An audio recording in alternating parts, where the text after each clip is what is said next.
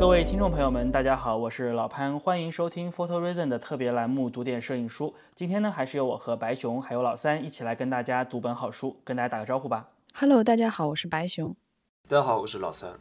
那么今天我们要读的这本书呢，是来自于马格南摄影师艾略特·厄维特艾略特·厄维特的一本书，叫做《Found Not Lost》，这是他在二零二一年出版的一本书，可能也是他的目前来看应该是他的最后一本书了。当然，因为呃，熟悉摄影的朋友们可能都知道，艾略特·厄维特呢，在刚刚过去的十一月二十九号刚刚去世，是享年九十五岁。那么在他去世之后的话呢，肯定也会陆续的由他，一般来说会有他的家人，或者说他的呃，包括他很多作品其实是在马马格南的 archive 的马格南的这个档案馆的。所以应该是会继续有一些回顾集啊什么的去出版，但是这本我们今天要聊的《Found and Lost》呢，就是他生前的最后一本书。这本书呢是出版于二零二一年，呃，就在他九十岁以九十多岁的时候举办的第一场首场摄影生涯的回顾大展之后，他突然之间就觉得我对自己的作品可能有一种。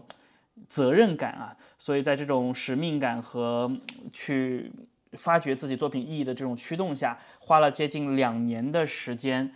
去做了去寻找了大概一百七十一张从未公布过的照片，然后印刷成了这本叫做《Found Not Lost》的书，呃，叫找寻未曾丢失，大概是这么一个书名的意义。这本书呢是由 Ghost 出版社出版的。呃，画幅呢是 A4 大小左右硬壳，总页数两百三十二页，包含一百七十一张图片。呃，手感呢还是沉甸甸的，是我比较喜欢的一种硬壳。它是这种硬壳，又不是那种特别硬、特别硬，上面有一点布封面的感觉，所以手感还是非常不错的一本书。那么开始跟老三和白熊聊这本书之前，我先简单说一下我自己的一个感受。我不知道老三和白熊有没有有没有发现，就是你看完这本书之后，会觉得它和我们之前见到的艾略特·厄维特的其他的书或者作品都有一些不一样。我不知道你们会不会有这种感觉？嗯，我不会，是因为我没有看过他其他的 摄影书。OK，但是你应该有看到过其他他的作品嘛，对不对？比如说他很有名的一些作品关于狗的，对对，坐在台阶上有一个人，然后抱着一只狗，然后这只狗的脸遮住了他人的脸啊，或者在等红灯的路口有有有一个人一一双人腿，然后还有一双动物的腿，是马还是什么？应该，对的对的，然后还是还是狗，我不知道啊。对对，然后可能就是有很多这种类似的，看起来非常荒诞，然后非常有嘲讽意义，或者有一些幽默感在里边的图片。艾略特·厄维特呢是以这样子的图片而闻名的，但是这本书给我的感觉是，它不像是这些风格，而更多的是一些非常宁静的、细腻的，然后非常柔和的画面，更像是他在生活中通过这种非常细致观察得到的点点滴滴，而不是刻意去寻找和捕捉的荒诞瞬间。这是这本书给我的最大的一个感受。那我看这本书大概看了四五遍。那首先前就是第一遍，就从头到尾看的时候，只是说觉得它是一本呃纪实类、街头纪实类的摄影书。然后我再去聊了了解了一下关于这个呃艾维特的他的一些生平事迹，然后就是他的呃怎么说，从他出生，然后到辗转各个地方，然后以及包括他很多人对他的评价之后。再去看这本书，我觉得其中的一点会特别抓住我，就是他的他的一本书的左右，呃，相画面比较相关的这样的一个照片，比如说对很多对排版上的小心思，比如说我也有观察到左边是一个梯子，然后右边是大家站在一个呃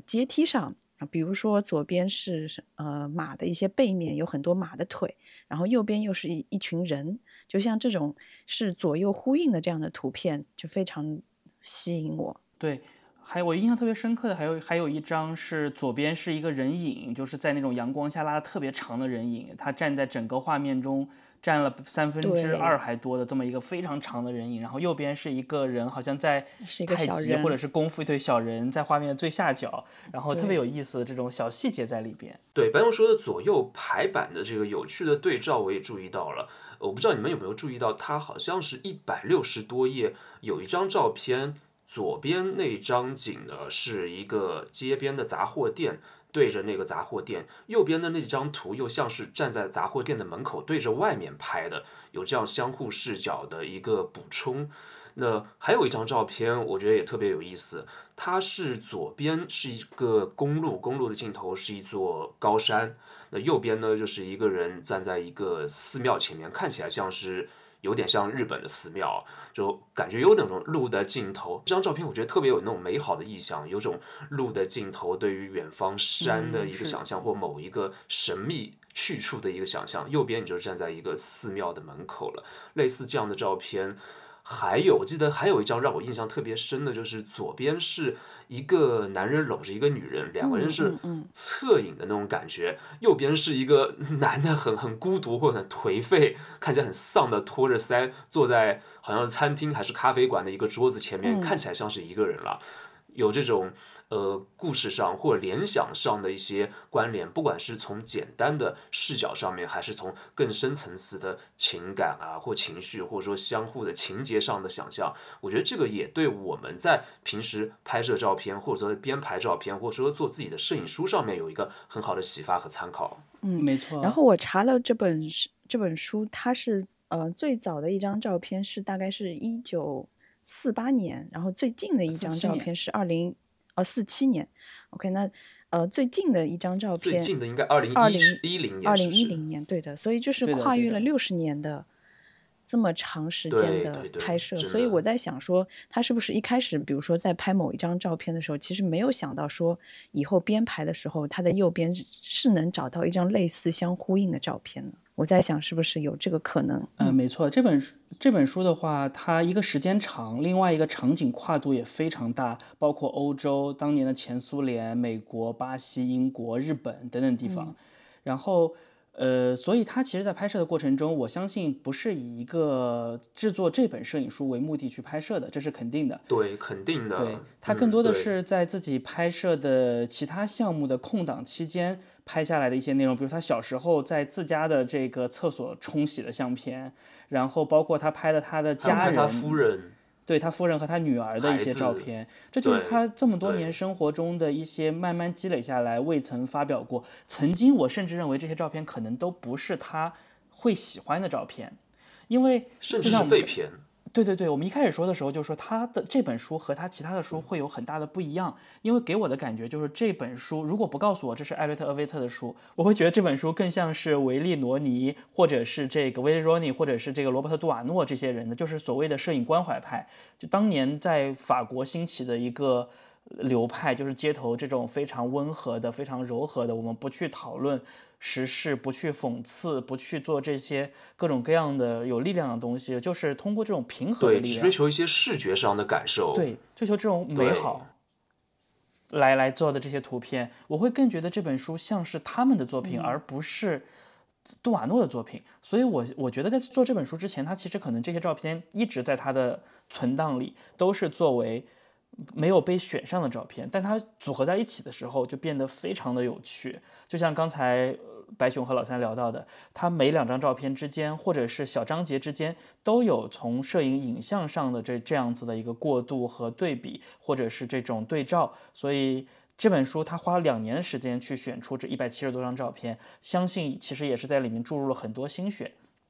但是对我来说，我觉得这本书的。一个很大的意义在于，他帮我把罗艾略特·厄维特变成了一个更加完整的人。就是在以前，我想到艾略特·维维特的时候，我总想到的是他那些动物啊，然后荒诞呀，然后这种。这种幽默呀，或者是黑色幽默啊，这样子的东西。但是这本书让我让我看到了他，其实，在街头摄影师之外，他也是一个在记录生活的人。他也是一个，但他主业，他其实还是个时尚摄影师。他拍过很多的时尚，他给 Life 啊，或者是 Vogue 啊，他拍过很多电影，还拍过电影。对，对的，他拍过很多很多这些内容。所以这这本书让我觉得他成为了一个更加完整的人。这是这是我我看到这本书之后的很大的一个一个感受。嗯，对。其实我会有些感受跟你有类似的地方，因为这本书的话，它可能里面的照片对于我个人而言，并没有哪些照片它画面是特别动人的，或者说触动我的。那包括可能整个风格也是相对看起来是呃没有那么突出，相对隽永，相对平淡，比较平对，有许多生活的细节碎片，各式各样的人。但是因为他可能在这个年龄，九十多岁的时候，九十岁的时候吧，想要去做这样的一本书，那也就相对于把这本书变成了他人生的一个一个怎么回说呢顾，？相对于人生，可能他人生历程中，他相对希望做一个总结，或希望是这样的一个里程碑，或者说这可能他希望给世界留下的一个，可能是最后的一个东西，或者说是一个礼物。对，因为他自己也说嘛，九十岁以后我的作品和以前看起来完全不同，截然不同，就是他的那种对这种有一些感伤，有一些浪漫，然后充满好奇心的这种东西在里面就突然之间就出来了，跟之前就很不一样。所以这本书我觉得还是很有意思的。当你去看它，尤其是你了解他的其他作品的时候，你会觉得哦，好反差呀。但是你想想看，又觉得很合理。在这样的一个年纪，再去回顾自己一生的作品的时候，寻找出来的东西其实和自己那些成名的作品完全不一样。我觉得是一种很神奇的体验。对，其实我们都知道他是一个非常幽默的人嘛，之前一直会有许多 幽默的作品，甚至他，我记得他有说过一个一个特别有意思的点啊，就是他他喜欢拍狗，好像他有本很有名的书就叫《向狗致敬》，很多人也都觉得他是拍狗最好的摄影师之一。然后他说到他为什么他喜欢拍狗嘛，他就说，首先我挺喜欢狗的，其次呢，狗从来不会拒绝我的拍摄，还有就是狗从来不会问我要照片。这不就跟我之前说的，我说山是最好的甲方一样吗？他绝对不会说你拍的丑。没错，没错。嗯，然后我刚才想说的就是说，呃，我是看到有一本它的呃译名就把这个放的 lo not lost 译成为遗珠，就遗失的遗，珍珠的珠，啊，所以说是一个遗珠。啊，这个比我翻译的好多了，这比我刚刚 硬翻的好多了。就我觉得哦，就突然就是就点醒了哦，他也是。其实你看他这些照片里面，是他作品的一部分。他有说到，你刚才那个老潘有说到说他是在辗转各个地方拍摄各个项目的时候拍摄的其他的一些照片，所以我是觉得这本书里面表现了就是艾维特的强大的一个观察力，因为他自己本人也说他是拍照一定要对场景保持非常敏锐的观嗯察，只有你非常认真的、仔细的去观察这个场景，你才能捕捉到其中的一些特别的点。没错没错，而且我特别喜欢遗珠这个名字，我觉得特别好。对，这名字其实翻的就会有那种文字的意境，把它有中文的翻译。比如说，像有的电影，它英文名叫 Leo，中文就翻成这个杀手不太冷，就把它内核给啊内核给延伸出来了。但本身我是觉得它这个英文字 “found not lost” 也是很有意境的一个词组。是的，就是有一种可能过去几十年一直在储藏室里、黑暗的储藏室里，然后封存在记忆的角落里，朝花夕然后突然之拾间，对重朝花夕拾，然后重现光明对对这种对，白感觉。熊这翻译好，朝花夕拾。哎，我能说一下我个人的感受吗？当然啊，呃，是这样的，我是大概在开播前半个多小时，我我来准备这期播客嘛，然后我先是看了一下他这本书的资料，就知道他是九十岁的时候想要来做这样的一本可能人生的一个总结，然后后来的话，他是前几天去世的，对吗？嗯，二十九号去对，应该是享年也是九十多岁高寿。然后呢，我就打开这本书的翻书视频，嗯，戴上耳机听后摇，再看他的翻书视频。所以说，这个书名《Found Not Lost》就让我想到了很多后摇的歌名，或者说，嗯，一些一些一些音乐的对，一些音乐的曲名，对，也会有这样的这样的一个表现的形式。嗯，会会会沉浸在里面，然后看这本书，它会有那种缓慢流动、相对比较隽永的感觉。那我不知道是不是事先我有对这本书做这样的一个背景信息的一个心理暗示，我在看这本书的时候就会有许多的感受，因为这是他人生当中作为他人生当中可能是最后一本或者最重要的一本书，他选了这些照片，那也就是说这些照片对于他的人生来说是有重要的意义的。一个人相对于这样的高龄，活了九十多岁，摄影生涯六十多年，嗯，可能拍了很多照片，然后这些照片在其中这些影像对于他而言，或对于影像当中的那些对象而言，又有什么重要的意义？就会有种莫名的感动啊。对，同时呢，我又觉得，那对于我们这个时代，可能每个人都有手机，那每台手机每年又会拍拍很多照片，拍上千张照片的。像我们许多摄影爱好者来说呢，可能有相机，每年又会拍很多照片，这些数码的照片。那在这个时代，相对于在几十年前，他的那些照片，可能对于被摄者来说，他一生也拍不了太太多的照片。许多照片当中那些人，可那些照片对他们来说也是非常珍贵的影像。那如今这些影像，我们在拍这些影像，对于我们而言的话，它的珍贵度、它的珍惜度，我们是否会在人生几十年之后，或者说在自己人生的最暮年，再回过头来看这些照片，他们对于我们而言又有什么样的意义？所以说，这个会让我有所感触啊。那这本书的话，首先它是一本非常厚的书，它有很多的照片。然后呢，它最后的一张照片，我不知道你们有没有印象，是一个背影，就是一个一个远景，然后画面中是一个老人牵着一个小孩这样的一个背影。啊，也是封面的那张照片。对对，这张照片会让我有些有些感动，有些想哭，觉得最终在这本书或者说在这个人生故事的终点选择了这样一张照片，那可能是终点也是起点，就像是告别一样。对，是老人也是孩子，特别有那种电影结束的感觉啊。嗯，感觉是大师牵着我们，那个小小孩子就是我们。对对对对，没错大师牵着我们，对，就朝前走。对，还是会有蛮多感动的。没错，但你别说，像艾略特·厄维特，他其实相对于之之于马格南，其实真的有这样子的一个意义在。就从我的角度来看，我觉得马格南有两个人成为马格南摄影师，基本上是标志着马格南历史上的两次非常重要的转型，一个是艾略特·厄维特，一个是马丁·帕尔。这两个人，艾略特·厄维特从六十年代开始担任马格南主席的时候，就标志着马格南已经开始向过去的以新闻纪实、以这种新闻摄影或者是战地摄影为主的这样子的一个模式，变成了街头影像。然后马丁帕尔在成为马对马丁帕尔在成为主席之后，马格南已经转向了当代艺术。某种程度上，虽然他现在依然有这种新闻摄影的这样子的基因在，或者说依然有很多摄影师在往这个方向去发展，但是这两个人对于马格南来说，其实是在面临困难困境的时候，或者说是面临转型的时候做出的两个调整。所以，当这张照片刚刚老三说到的时候，我觉得这个牵着的人不仅仅是我们这些读者。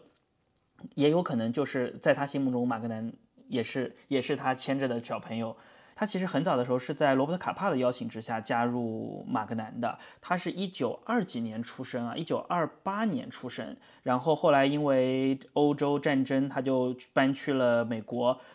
然后在美国就认识了卡帕，认识了这个爱德华史泰钦。所以五几年、五三年的时候，卡帕就邀请他加入马格南。他是在六几年的时候做了马格南的主席。那个时候卡帕已经去世了。所以，马格南的第一次历史上遇到的大危机，就是在卡帕去世后的这段时间。所以，艾略特·威特其实对于马格南来说也是非常非常重要的一个人物。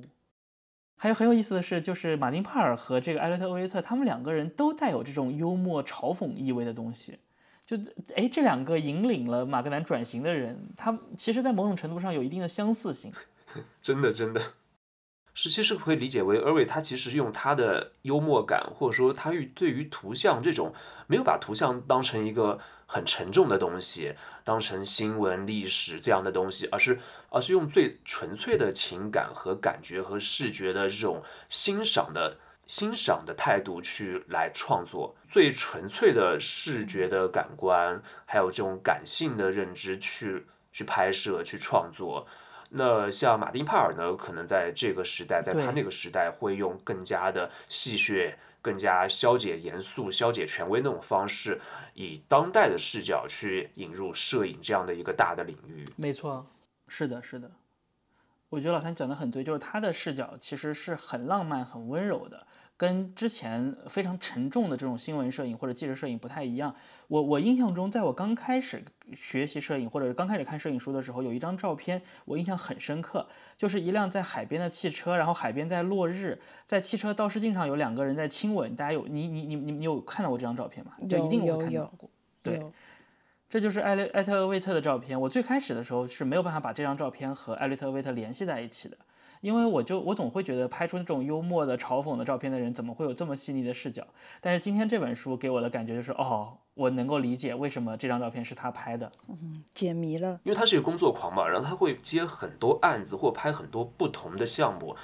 但这本书可能是不是理解为他在这些事业的背后，他抛开他的新闻的拍摄也好，各种商业或者说纪录片、电影的拍摄也好，他自己的生活，他自己看待事物的视角是这样的。我也不知道，因为没有机会跟他见到，或者说能够问一问。其实我也在想这个问题：这两这他的传统的风格和这本书的风格，是不是代表着我应该拍的东西和我真正喜欢拍的东西？我我不知道这个这个答案正不正确。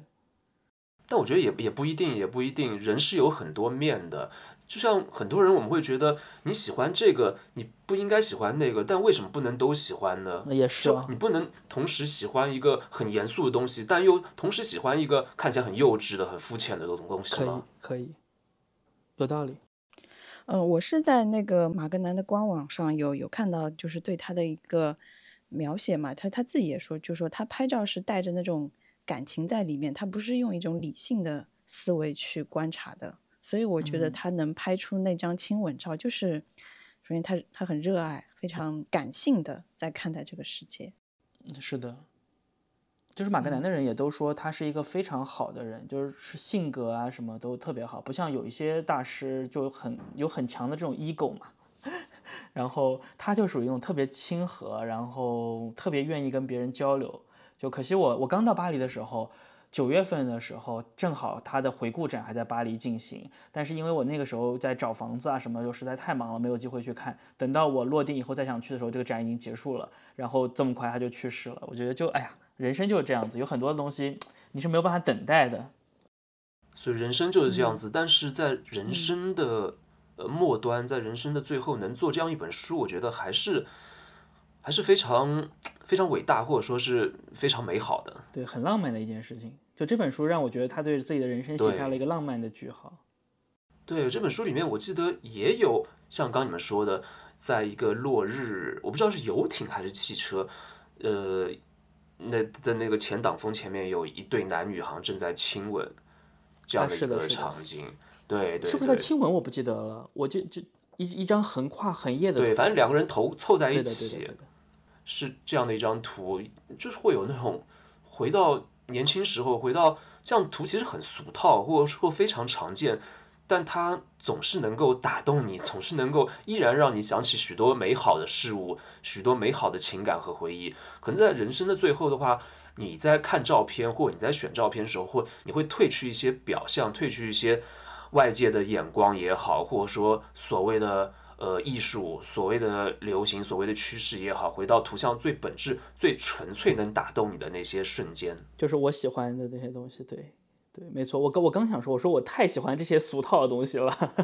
对，其实 why not？嗯，对，why why not？这些俗套的东西又有什么不好呢？就是能让人觉得挺美好的，能够让你想起美好的回忆。他人生当中肯定有许多许多重要的回忆，但他选择了这些。收录到这本书里面，对的，对的。我看到这张图片的时候，就是刚才老三讲的，我就觉得好好俗套，但是好喜欢啊！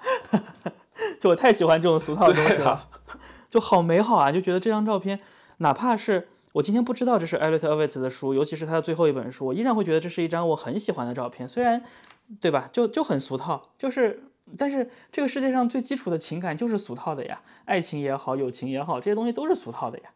但是难道你就不要他们了吗？对对，所以这本书里面，它其实并没有你能看到特别惊艳的单张的图片，或特别厉害的技法，特别特别厉害的构图，或者说一些处理方式哦。但整本书我觉得是一个，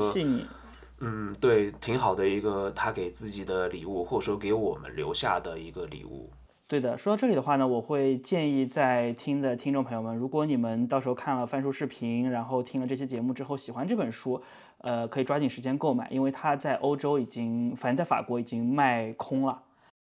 但是这本真的我自己很喜欢，就虽然不是那么的艾略特的风格，但是在他所有的书里面，这是我最喜欢的一本。千金难买你喜欢，千金难买也喜欢。你喜欢，对对对对。真的是这样子。所以买书也是这样的一件事情，凭感性的直觉嘛。你觉得想要拥有，觉得很喜欢，那我觉得就 OK，也不用管它是否特别是否出名，然后摄影师获了多少奖。有很多很多书，不见得说是大家都喜欢的，你就会喜欢，或者大家都说好的，你就会你就觉得好。比如说，我还是要要要要 Q 一 Q 荒木经惟大爷，他的那本《感伤之旅》，我前两天在巴黎的一家书店找到了那本书，两本，一个《感伤之旅》，一个《冬日之旅》，我就看完之后。我之前一直看的都是这种单张图片嘛，然后我这次就把这本两本书拿起来，从头到尾的翻了一遍之后，我就觉得，嗯，拍的很好，但是我不喜欢。就虽然它地位极高，然后这两本书的重要性极强，对大家都觉得这两本书是非常顶尖的作品，但是我就是不喜欢。对，没错，很多别人很推荐的东西，或者说你觉得它真的确实很好。或从客观的角度来说，它真的很好，很值得拥有。但你就是不喜欢，你就是就是不愿意买。我觉得这也是很正常的事情。对的，对。嗯，白熊，你还有什么要补充的吗？这这个内容？我再回到这本书啊，就是翻完之后也会很功利性的去想想，那我们可以从这本书里面获得一些什么东西？那首先我们知道，就是艾略特他是一个在拍摄构图上会有突出一些荒诞感的这样的一个摄影师，然后我又去查了，就是“荒诞”这两个字是到底是一个什么样的意思？网络上对它的解释说，它是一种对比，就说我们脑中存在的已有的对世界本质的一个呃现实规律的认知之外的一种东西。就比如说啊，其实在这本书里面也有，呃，一幅左右的图片，左边的是一个人叼着一根木棍，然后他的狗子在前面，然后右边的话又是另外一个狗。那张图就说叼木棍的应该是一只狗，但是其实他拍到的就是说是一个人在叼着。一个木棍，它就是一个很荒诞的东西，很滑稽的东西，很脱离现实层面的东西。所以说，我觉得对。然后啊，我们其实，在生活中一定会存在很多这样的细小的点。那我们要认真去观察生活中很多，哪怕是你借借位啊、错位啊，或者这样子的一些拍摄的方法去尝试。我们也去拍一些错位、错视角的这种图片。来增加这个图片的有趣性和荒诞感。对，现在有很多的摄影师也是这个风格。对的，就是说我们就是可以去模仿大师的这样的一个思路。对对，这是我看着他的图想着说，我们对的，我们自己普通人、普通的一些摄影爱好者，我们对可以学到一些。没错，对，白熊刚才讲到这个单张图片的这种荒诞感，我在这这本书里面还找到了一个。组图的特别荒诞的一组图片，就左边是一个小女孩，然后用手捂住了一只狗狗的嘴，然后右边呢是一个坐在餐厅里面的女孩子，她的手是另外一个人牵着她的手，她的眼睛上蒙了一个纱布，就有一只眼睛好像受伤了，就感觉这两张照片放在一起的时候，觉得特别可笑，就是就是就好像是这个女孩子去去抓这个狗，然后被狗咬了一口那种感觉。这两张图片放在一起的时候，你就可以看到这种两张意义。本身单独完全不一样的图片，当它们放在一起的时候，你可以看到你自己会想象出一种全新的意义在里面。这个我觉得特别有趣。有有有。就白熊刚刚讲到这点，也是我觉得也是也也会有这种帮助。就是你既可以在单张图片中去寻找这种荒诞的可能性，也可以把自己拍的某两张图片、某几张图片组成一个。产生全新意义的小组合来获得这种荒诞感。现在有很多摄影师，比如说像那个马特·斯图尔特，他就是拍的很荒诞嘛，就街头上寻找各种各样的巧合，各种各样觉得不可思议的这种东西，然后来塑造出自己的影像。我觉得这个也都是从艾略特·维特这种风格延伸出来。对，像冯丽，还有那个水管工是刘涛吗？也是在街头寻找各种各样荒诞的瞬间，甚至像白总说的一些错位啊什么的。那这样生活当中可能会有很多嗯细小的，然后它并不是那么常规的视角或常规的时间，对。对，有反差的一些细节，可能需要我们去用自己的眼睛去发现啊。那甚至摄影对于我们的意义啊来说，也就是提供常规视角或常规所有人或大多数人觉得美的那个东西之外的一些嗯有趣的东西、有趣的视角嘛。至于美不美，就因人而异了，对不对？我记得还有一张照片也挺有意思的，可能。跟老潘说的画面之间相互关联那种蒙太奇的幽默是有点类似的，好像是左边有张有张图是一个卖枪的商店，像是这样的，它那个、嗯。对那个那个那个 title 上面有写什么 guns 啊什么的，右边呢就是一个领导人的或者说某个国家元首的一个雕像，就会有一种相对于政治的一些讽刺的一些意味了。对对对，荒诞的隐喻什么，所以说在组图之间制造一些故事感，或图像之间的这种蒙太奇，我觉得也挺有意思的。嗯，然后它里面的有还有一张照片是在北京拍的，啊，还有在北京的吗？这个我都没有注意。对，我记得有一张有几张照片有中文，但我不知道是北京拍的。白熊功课做的可以啊，就这本书最后，就是最后几就翻书视频嘛，最后几分钟会有每一张图大概是几几年在哪里拍的，然后我就是浏览了一下，哦，有个 VO 是吧？对，然后我发现有对，然后我发现有一张是在北啊，京，附录里有标，对对对。嗯对，一九七啊，八我看到，了，北京一九七八年，他他跑的也真的很多地方，对我有看到那张图片，而且我觉得白熊你你讲到这个点真的很好。当你当你讲到这个点的时候，我就突然发现，我们刚才对这本书的这个描述是有偏颇的。我们一直说它，特别是我，我一直说它跟跟这个它是传统的风格有不一样，但是实际上它把这种幽默、嘲讽或者是这样子的荒诞是，还是散布在了书里的各个角落里，只是不如我们日常看到那么集中而已。它依然把它的风格放在了书的这个里穿插在里面。他可能在自己的这种风格之上又多覆盖了一层、一层新的东西，或者说是一层自己在人生末尾的时候感触到的更深的东西，把它们交织在一起，形成了最后的这本书。这白熊功课做了呃，所以还得是白熊。做了做了大概可能是我的十倍的时间吧，就是多看了几遍，多看了几遍，多看了几遍，也就多看了三五十遍。好的，好的，聊了这么多的话呢，今天的节目差不多也就到这里。这期节目对我们来说的话呢，不仅仅是一个对于这本书我自己很喜欢的这本书的一个讨论，或者是跟大家的分享，也更多的是对艾瑞特·厄维特的一个致敬。呃，这位刚刚去世的大师也是对他的一个缅怀。之前的话呢，群友们也说可以做一期节目有关于艾略特·韦特，但是我们一直不知道该从什么角度切入。那么我认为，对于一个摄影师来说，以他人生中最后一本自制的书籍来作为一个致敬或者是缅怀的锚点，那么也是一件非常有意思的事情。最后一句就是大师已走，但是图像永存。希望大家还是从他的作品中能够找到对生活的这些热爱，或者说是以找到在生活中的那些细腻美好的小东西。